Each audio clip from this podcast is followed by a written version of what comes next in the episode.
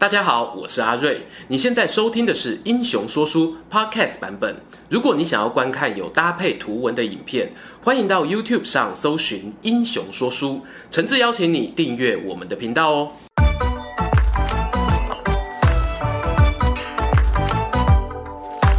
滚滚长江东逝水，《三国演义》重开机。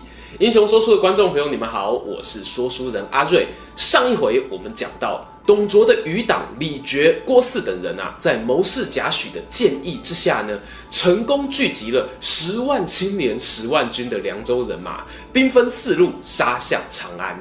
这一些凉州派军阀的目的啊，主要有两个：第一呢，是想要控制汉朝天子汉献帝；第二呢，则是想要抓住那一个谋杀董卓的司徒王允，还有吕布。且说这天，吕布呢，他领着兵马出城，在城外啊，遇见了李傕这一路军队。眼看对方还没有列阵完毕哦，吕布连忙下令手下全军冲锋，清一色的骑兵队，金戈铁马，杀成蔽天，只把李傕啊杀退了五十多里，退到一座山丘旁才安营扎寨。见到凶神恶煞般的吕布啊，李郭张樊等四个人呢，都暗自焦虑。心想啊，如果吕布又带兵过来，那该如何是好？难道剪刀石头布，谁输谁上场吗？李傕呢，赶紧找来贾诩求救。贾诩用他一贯清晰的头脑突破盲点。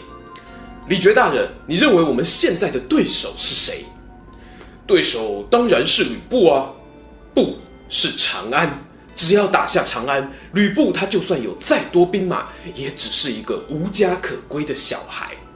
说要打下长安呐、这是知易行难。贾诩呢，他展现了作为军师的价值。他先请作战经验比较丰富的李傕、郭汜两个人各自领兵，倚靠着山丘，一前一后协力作战。李傕听了还是觉得有点不安呐、就询问他：我们全军出击都未必打得赢吕布了，只有我和郭汜两个人真的够吗？只要依照我的安排，如此如此，这般这般。您绝对能平平安安进入长安，届时还望李大人重振朝纲。贾诩呢，谨慎地交代完毕。另一方面呢，则拜托张继、范畴两个人率领脚程快的骑兵绕过吕布，直取长安。李傕呢，虽然还是有一点不放心啊，但是也只能选择相信这一位预测神准的属下了。他和郭汜呢，分批领兵而出，然后单独前进去对吕布叫阵。吕布看了，心想啊，手下败将自取其辱，方天画戟一提，飞身跃上赤兔马，留下一半的士兵防守，自己带着半部军马出门应战。李傕啊，看到吕布出阵了，立刻按照贾诩的指示，进一步退三步，不准赢，只准输。双方刚接战啊，李傕军的防守阵线呢，就像是陶瓷娃娃一样，一碰就碎，纷纷往军营后方的山丘退散。吕布啊，非常开心，心想这下子啊，可以打完收工了，传令下去，全军追击。突然之间呢，后方鼓声大作，竟然是郭汜领兵跑了出来，他还拿着麦克风对吕布心战喊话。亲爱的吕布将军，你已经被我们包围了，现在脱光盔甲，丢下兵器投降，我们西凉军团不会亏待你的。被这些杂鱼包围有什么好怕的？看我一支一支打爆你们！吕布呢？他停止追击上山的李傕，调转马头迎战后方的郭汜。谁知啊，郭汜的士兵呢，也是一碰就跑，一跑就散。吕布这一次呢，他只带着一半的精锐部队出来，就像是一头勇猛的老虎，力大无双。但是呢，面对一群跑得飞快的小老鼠，却不知道该从哪下手才好。正当犹豫不决之际呢，山上的李傕休息完毕，重整旗鼓，又杀了过来。就这样啊，众人一连好几天的交战呢，都没有分出胜负。猛虎吕布被李傕、郭汜两人包夹。一前一后，你进我退，你退我跑，纵有天生神力呀、啊，却拿对方毫无办法，气的是牙痒痒的。正打算全军倾巢而出，和对方来个你死我活，突然收到探子紧急报告：报告吕大人，敌人大军进犯长安，快要守不住了。吕布心中雪亮，原来李觉、郭汜这两个人呢，只是烟雾弹，樊稠、张继的突击队呢，才是正面主力。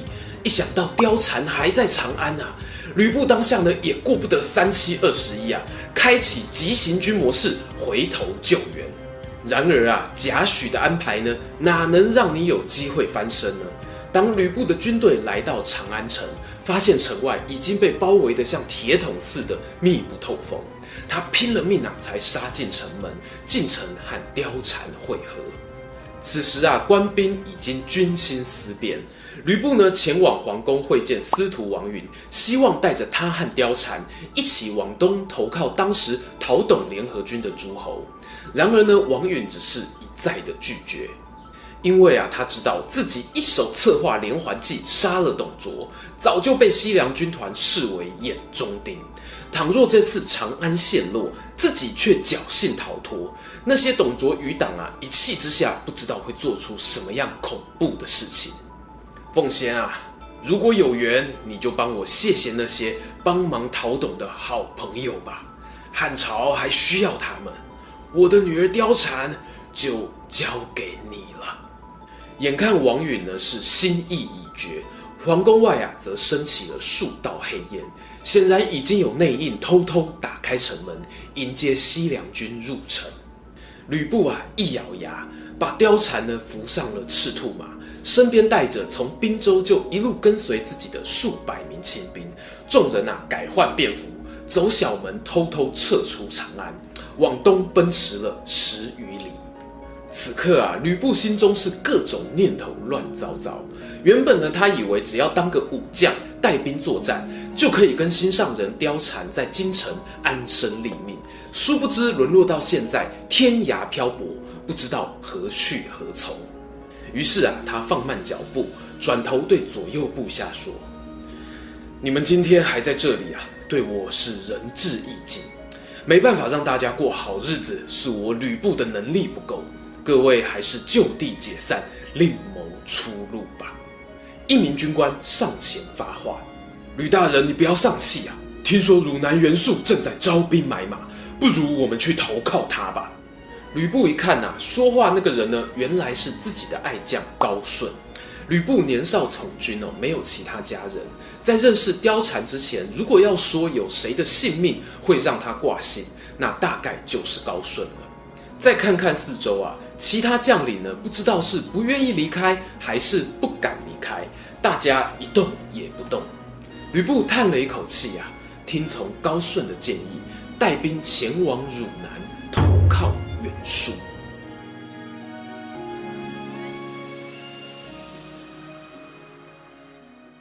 镜头啊，回到长安城中。李傕、郭汜等人呢，带兵包围了皇宫，逼迫汉献帝交出王允。一个手起刀落，这一位呢，同时带给吕布幸福，也带给董卓噩梦的司徒王允，就此魂归西天。然而呢，王允死后，西凉军团的将领呢，却没有打道回府，他们在城中按兵不动。汉献帝派人宣旨。你们说要杀王允替董卓报仇，现在人也杀了，为什么还不回到驻地呢？李傕表示啊，我们帮董太师洗刷冤屈，有功于社稷，心想陛下应该会封赏我们，还没有拿到封赏，我们不敢退兵啊。这话说的啊，有够贪得无厌。可恨当时长安城中呢，没有其他军队的实力比他们大。汉献帝只得不甘愿地封了李傕为车骑将军，郭汜为后将军，两个人呢共同掌控朝政。其他像是樊稠、张继等人呢，也各有封赏。董卓才死没多久哦，本来天子有机会重新归位，但是被西凉军阀这么一搅局，汉朝好不容易点起的希望烛光，又变得更加暗淡了。所幸啊，汉献帝周围的情报网并没有完全失灵。有一位皇家金牌小密探，偷偷的把长安的惨状往西边传了出去。第一个接收到消息的不是别人，正是西凉太守马腾。这位马腾啊，他是忠良之后，祖先的名字亮出来吓死人哦。东汉开国功臣之一，伏波将军马援。对，就是那一位主张男儿应该要战死沙场，不可以病死在医院的马援。而这一位马先生呢，他后来也的确病死在军队当中。马腾的家族势力呢，长期在凉州这边发展，颇得当地的百姓支持。他还有一个义兄弟哦，名字叫做韩遂。马腾呢，他一接到皇帝的秘密信函，立刻通知义兄带足十万兵马，直奔长安来讨贼擒王。李傕等人呢，原本正在皇宫当中庆祝升官发大财，突然收到这个马腾来袭的警报，就像一盆冷水当头浇下。这个马家军的名声啊，在凉州是无人不知，无人不晓。李觉放下酒杯，大喊：“贾诩呢？快把贾诩给我找来！”贾诩啊，他自从进到长安之后呢，观察老板们的行为是越来越荒腔走板，只好保持距离以策安全。平日下班之后呢，就是把自己关在宿舍里。这回呢，被找去商讨防守长安的计划，他心里虽然在默默的叹气，但仍然抱持着一丝希望，希望透过这一次的作战，让老板们重新认知到怎么做才能够得民心。进到会议室，贾诩没有多说废话，直接分析局势。马腾、韩遂两个人远道而来，我们只要闭门防守，撑过一百天，他们粮食吃的差不多了，就会退兵。到时我们再派人追击，就能大获全胜。话讲完啊，房间里面呢有两名李傕的亲信将领，李蒙、王方立刻插嘴。这种乌龟战法还要你教吗？我们打下长安啊，靠的可不是当龟儿子，而是靠 guts。只要大人肯给一万精兵，一定把马腾、韩遂的人头拿下。贾诩心里着急呀、再三警告我，现在出兵肯定会吞败仗。但是李蒙、王方自信满满的拍胸脯保证，我们跟军师赌身家，如果吞败仗，甘愿被斩首。大家哦，也不是第一天听三国说书啊，这种套路呢看很多了。凡是跟主帅打赌的都没有好下场。贾诩心想啊，万一你们真的输了，我拿两粒死人头有什么用呢？不过李傕终究还是被两位爱将给说服了，派了一万五千兵马给他们，西出长安两百多里处扎营。没多久呢，马腾率领的西凉联军抵达前线。他和义兄韩遂啊并肩走向阵前，身后呢是军纪严整的西凉铁骑一字排开，长枪呢指向天际，气势震撼人心。马腾啊手指李蒙、王方两个人，高声喝问：“有谁愿意擒下这两个反贼？”父亲大人，请看孩儿打头阵。马腾话音未落，一位少年将军从旁飞马出阵。只见他面如冠玉，眼若流星，手脚修长，比例是标准的模特儿身材，气势呢有如猛虎出闸。这个人正是马腾的十七岁儿子马超。马腾呢对儿子的武艺啊是百分之一百有信心，朝他点点头。